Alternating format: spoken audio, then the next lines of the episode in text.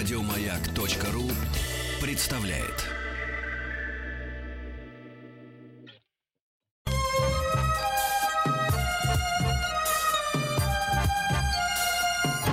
Подмосковные вечера.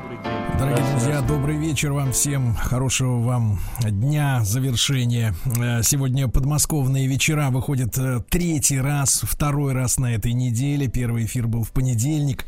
Вы знаете, что а, в каждом часе, а, в каждом часе, каждый час отдан не на откуп, а в полное распоряжение одному из звезд нашей радиостанции. Моя скромная миссия всего лишь помогать, а, насколько я могу. И я еще раз хочу сказать, как это делал уже в прошлый раз, что очень рад э, быть в прямом эфире с Владимиром Леонардовичем Матицким. Владимир Леонардович, добрый вечер.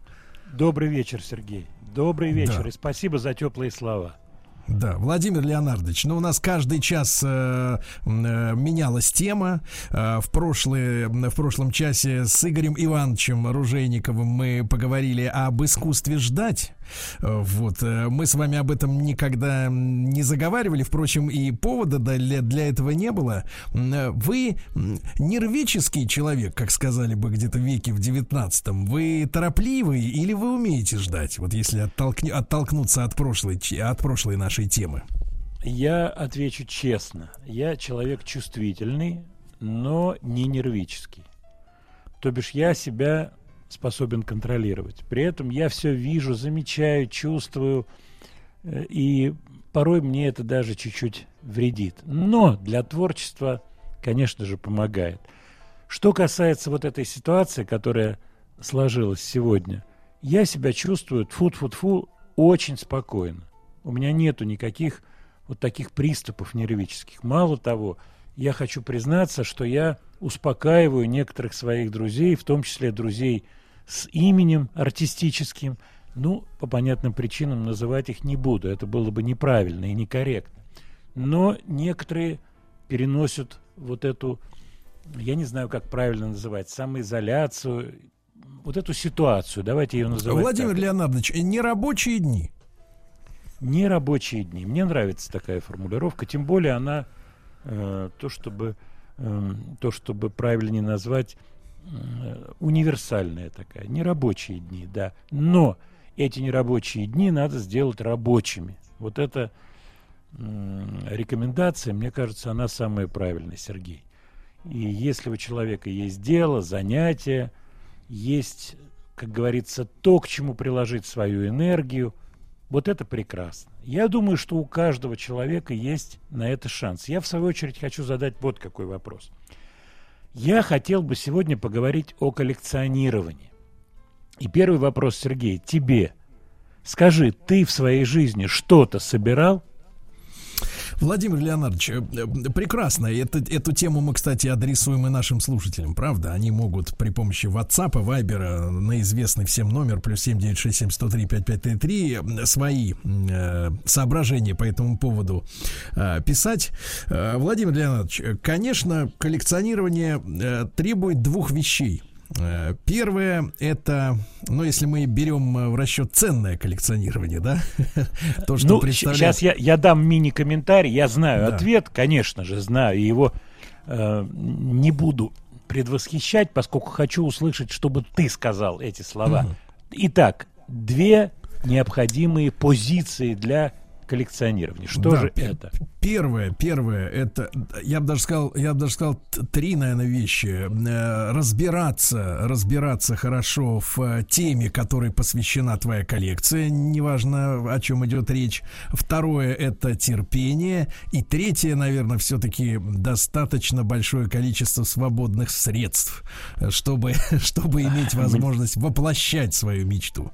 Мне нравятся такие формулировки очень. Коллекционеры говорят так. Вообще есть разные ответы на этот вопрос, но у коллекционеров есть один ответ. Можно э, три пункта, можно пять пунктов, но они все одни и те же. Нужно иметь деньги, средства. Ну, это шутка коллекционеров, поскольку они говорят так, если есть средства, то можно делегировать все остальное кому-то. То бишь есть средства, хочу собирать что-то, нашел правильного, честного человека, оплатил его работу, и он тебе помогает создавать коллекцию. Но на самом деле это не совсем правда. Почему? Потому что есть коллекции и есть очаровательные коллекционеры, которые не располагают большими деньгами, но располагают вот как раз теми пунктами, которые ты назвал. Разбираться, энтузиазм, умение ожидать, умение выуживать что-то для своей коллекции. Это очень и очень важный момент. Ну а в тех случаях, когда есть счастливое сочетание больших финансов, возможности как следует разобраться в вопросе, возможности ждать нужного айтема, то бишь нужного объекта в течение месяцев, лет, иногда и десятилетий, то это превращается в суперколлекции.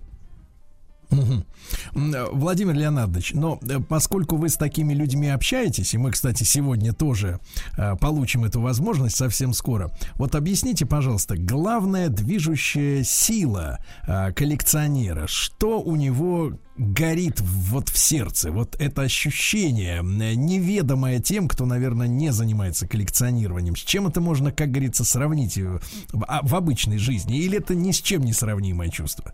Нет, это очень-очень сравнимо и очень соотносится с человеческими ощущениями. Вот есть, например, такое английское слово, от английского слова complete, полный.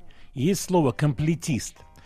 И я думаю, слушатели Заполнитель, меня... да? Правильно, Заполнитель. да, да, чтобы, чтобы все, все кубики были зачеркнуты, чтобы в серии марок, вот в этой серии 22 марки, чтобы все марки были, не 20 и не 21, а 22 марки. Кстати говоря, о коллекционировании марок, могу сказать, что у серий марок самые дорогие номиналы в конце. И если есть серия и не хватает, то не хватает, как правило, вот этих так называемых хвостов – они называются хвостами, то есть самые дорогие по номиналу марки. Кстати, коллекционирование марок – это очень-очень интересная и такая была, я бы сказал, общая увлеченность подростков от моего периода. Скажи мне, ты марками никогда не интересовался? Нет, нет, конечно, я застал эту историю, застал абсолютно. Это было, наверное, в начале 80-х. И угу. я помню свою самую первую марку Владимира Леонардовича. Так. Я, я запомнил ее на всю жизнь. Я, я примерно даже помню цвета, в которые она была Можно я угадаю? Угадаю. Прошу. Марка была Гуччи. Владимир Леонардович шутит, но посмотрите, как по-доброму. Совершенно не так, как с Газмановым в прошлый раз, которого вы полоскали, так сказать, в хвост и в гриву. Ну ладно, не знаю, надеюсь, Олег не догадался. Ну, я на а, правах старого приятеля. Конечно, конечно, конечно. Но выглядело это достаточно жестко. А, так вот, Владимир Леонидович, первая моя марка называлась следующим образом. 60 лет Аджарской АССР.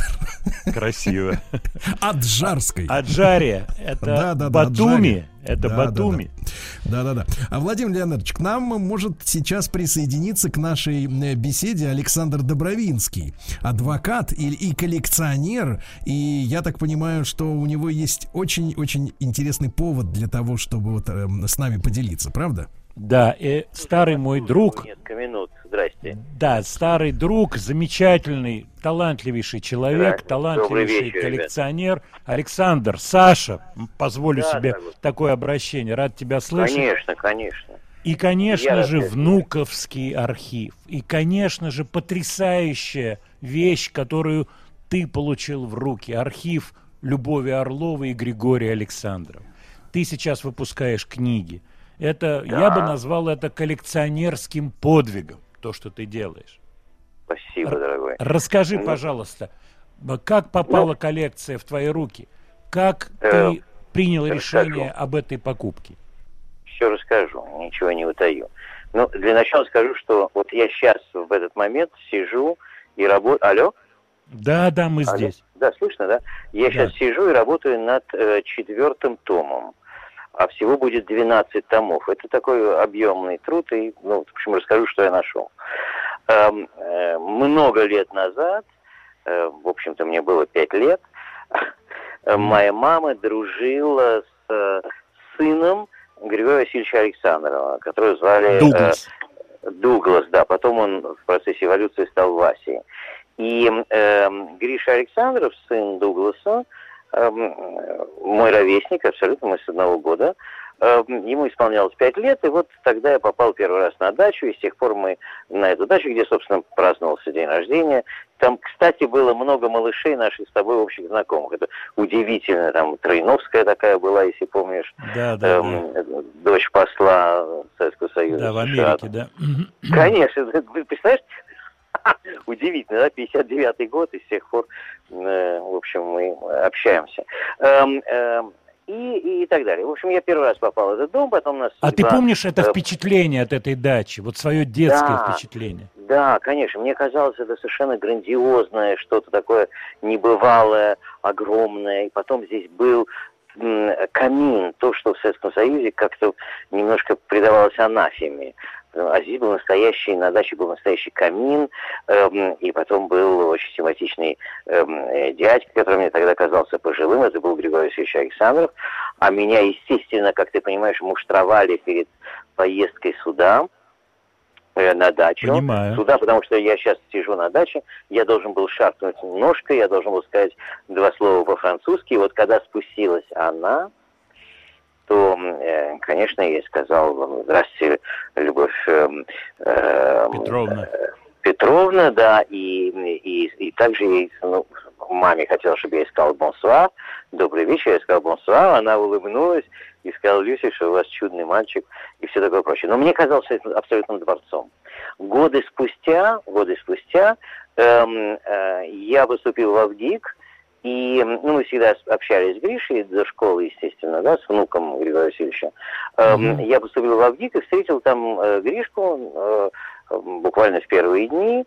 Эм, он учился на операторском, и, естественно, мы дружили, но с пятилетнего возраста как бы мы дружим, и все такое прочее. Потом э, судьба нас разметала, я уехал к маме во Францию, а э, Гриша остался здесь, и вот мне совершенно неожиданно в середине 80-х, когда началась такая легкая э, оттепель, самое начало, мне позвонила тетя Галя, это мама Гриша, и э, и сказала следующую вещь. Э, Саша, я тебя прошу, спаси своего товарища, спаси моего сына, его надо вытащить из Советского Союза, он пьет, там, и так далее и подобное. В общем, друзей же не бросают, я его вытащил в Париж, он женился, я его женил, в общем, практически.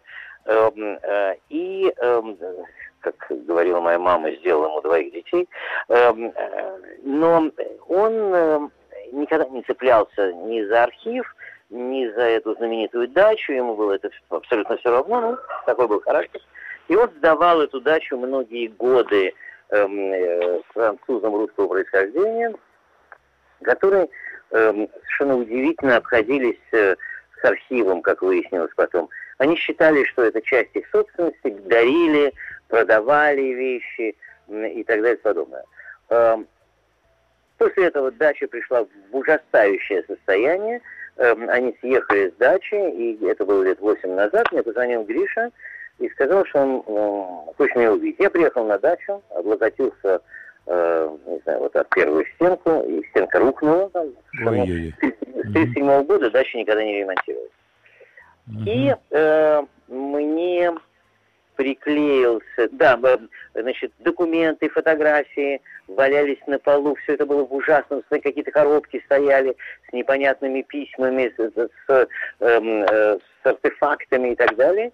Все это везде валялось, и э, мне, ну, для примера, да, почему, собственно, меня это потрясло все, мне приклеилось на, сначала мне приклеился на, боти, приклеилась на ботинок фотография, сделанная Александром Родченко, эм, и это была, э, был один из видов знаменитой коляски из броненосца Потемкина, а mm-hmm. потом, э, а потом такой э, четверостишье Маяковского Эм, посвященный Григорию Васильевичу Александрову. И вот это все валялось, вы можете представить, это все валялось на полу. И Гриша... Да, но, но все-таки исчезли некоторые серьезнейшие артефакты, такие как манреевские да. фотографии, как я понимаю. Да, да, да, да. Я их, я их ну, сейчас дойду до, до всего. Я их видел, эти фотографии на, э, на аукционе.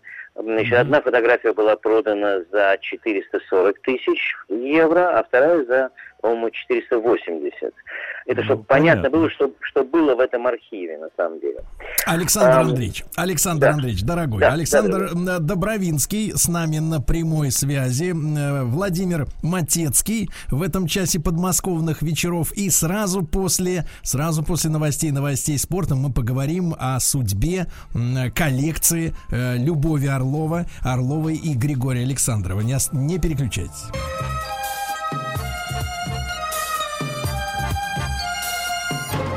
Подмосковные вечера.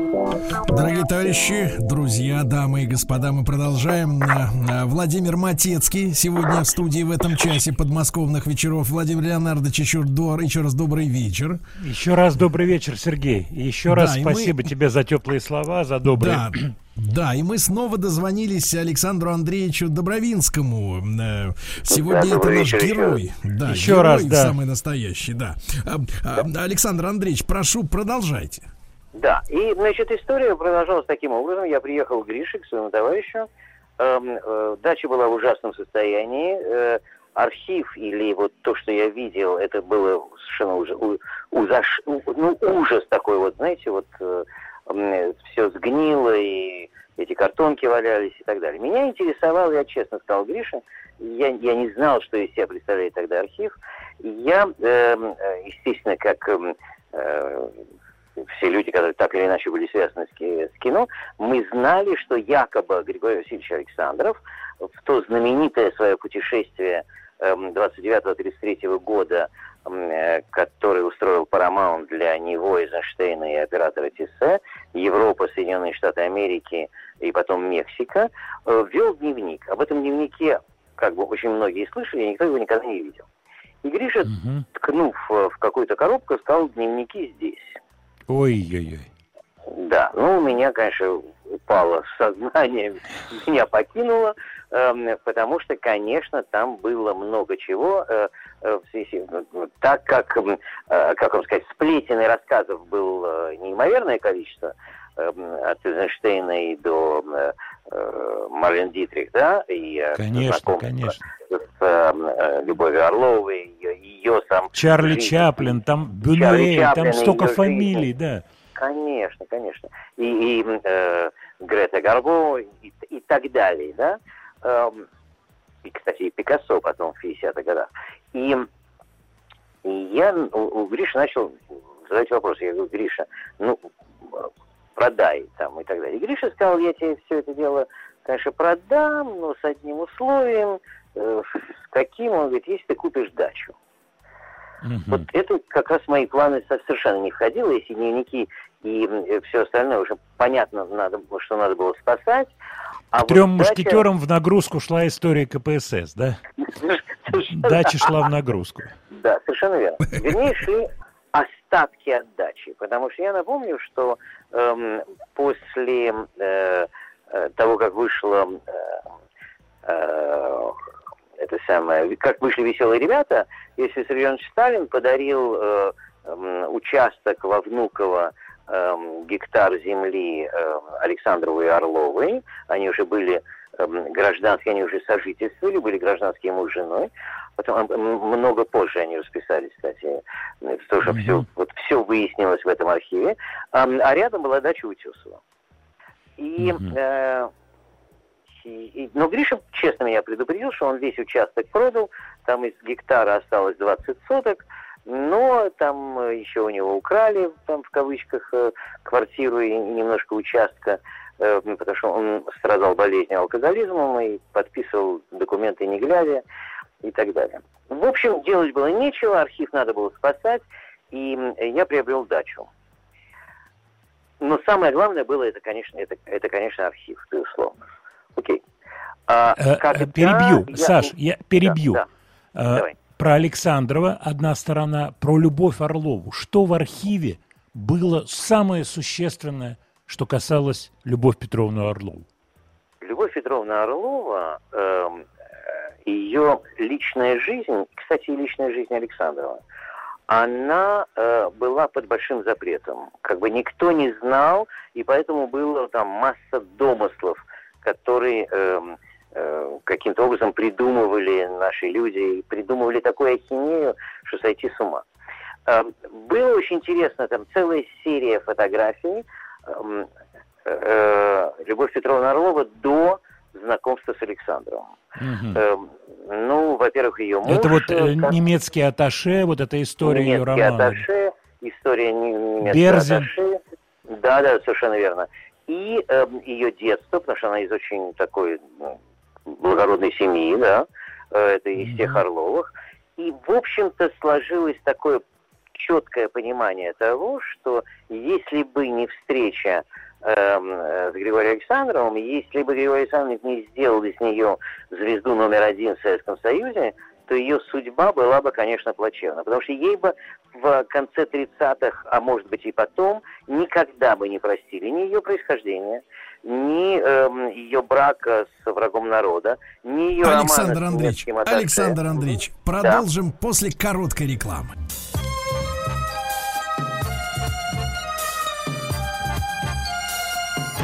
Подмосковные вечера.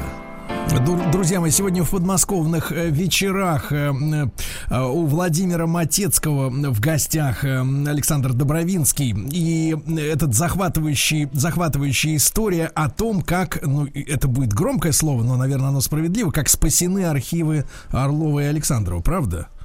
Нет, ну это они спасены в буквальном смысле слова. Дело заключается в том, что никто не знает на сегодняшний день, какой был архив изначально.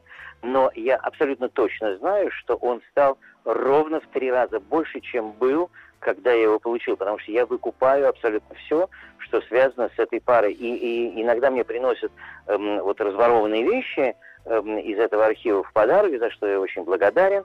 Э, я вам приведу пример. Это не может быть, никогда не поверю, чтобы у этой пары не было ни одной афиши. Э, сегодня mm-hmm. этих афиш, так или иначе связанные с Орловой Александром, 56. 18 эм, тысяч фотографий. Эм, над архивом работает 5 человек постоянно. Эм, вышло три тома, сейчас выходит четвертый, всего будет 12 томов. Мы не комментируем ни одного ни одной фотографии, ни одного артефакта. Это сугубо работа исследователя. Вот фотографии, вот дневники, вот открытки, вот письма, вот записки, которыми они обменивались и так далее. Это удел уже других людей, исследований, эм, исследователей э, работать над да. этими а, книгами. Александр Андреевич, Александр да. Андреевич, а мы вас прервали на полусловие по техническим причинам. Вы стали говорить про Любовь Петровну, да, вот про эти, как бы, про да. личные, а, личную Любовь жизнь. Петровна, Любовь Петровна вообще брюнет брюнеткой, она такая красавица, уже не сойти с ума. Она мне больше нравится брюнеткой, чем блондинкой.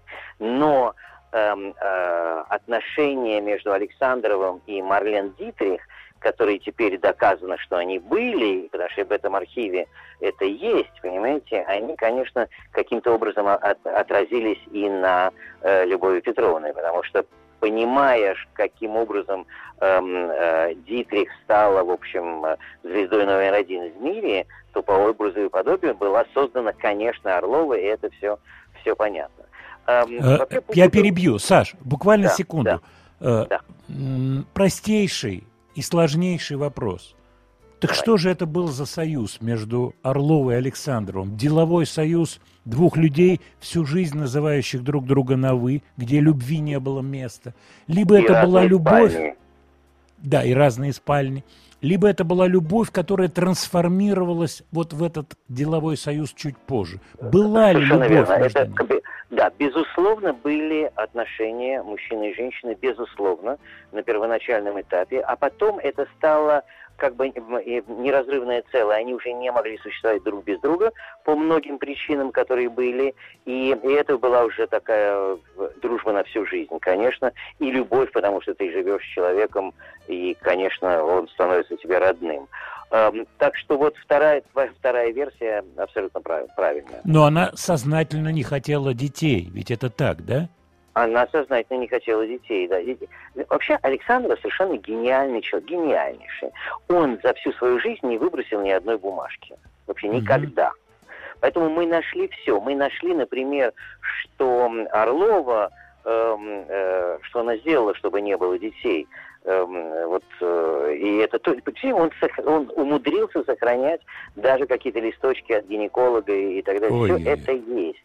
Можете все представить? То, что, Понимаю. понимаете, архив открывает занавес, э, на самом деле, э, всего того, что было в нашей стране с 22 года и там э, по началу 70-х.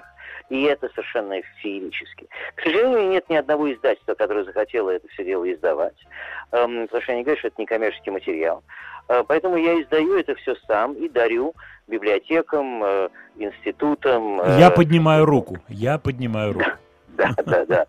Все 12 томов. И друзьям, и, конечно, киноведам, потому что все это должно изучаться. Что интересно, что французы хотели издать том, который касается Франции, американцы угу. свой американский, мексиканский, конечно, хотят свой мексиканский и так далее, а у нас вот мне все говорят, что...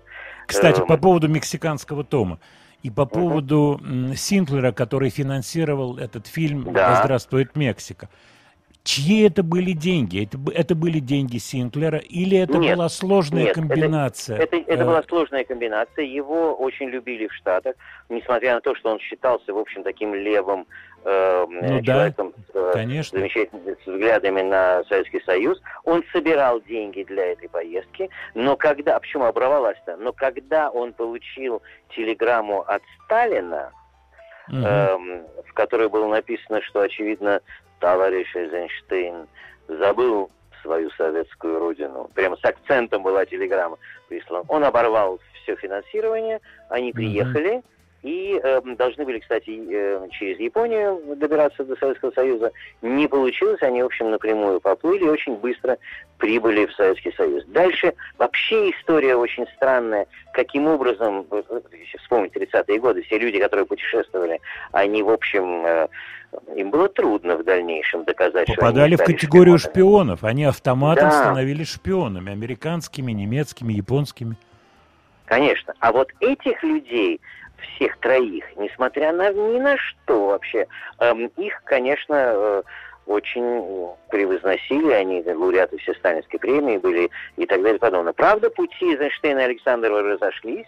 Эйзенштейн считал, что Александров опорочил благородное искусство после стачки, после броненосца Потемкина и, конечно, после октября. Отдельная тема э, октябрь, если вы когда-то меня пригласите конечно. еще раз, я вам расскажу про фильм «Октябрь», феноменальную историю по которому потом писалась история нашей страны по фильму. Я считаю, что это, это вообще не существует никогда и нигде. Это потрясающая история. вещь, потому что все думали, что это документальные кадры. 99,9% людей этот постановочный, причем глубоко подстановочный фильм принимали за, за документальный. Саша, тебе спасибо. Александр Андреевич, да. Александр да. Андреевич, вам а, сердечное спасибо. Я на, на последние там 30 минут замер и слушал с огромным вас удовольствием. И Владимир Леонардович, ну, Александр Андреевич. если будет возможность. Да, Обязательно. Да, спасибо да, Александр большое. Андреевич Добровинский был у нас сегодня в гостях в подмосковных вечерах. Друзья мои, завтра в 17.00 авторская программа Владимира Леонардовича Матецкого. Не пропустите, я все правильно сказал, Владимир Леонардович. Да, в 17.00, да. не в 16, да, а я, в 17. Да, да, я с огромной, с огромной теплотой сегодня был в эфире с вами. Спасибо вам огромное, Владимир Леонардович. Ну, а я спасибо, с, с, моим, с, мои, с нашими слушателями прощаюсь до 7 утра. Просыпайтесь и к приемникам. Все, спасибо, хорошего вечера. До свидания. Еще больше подкастов на радиомаяк.ру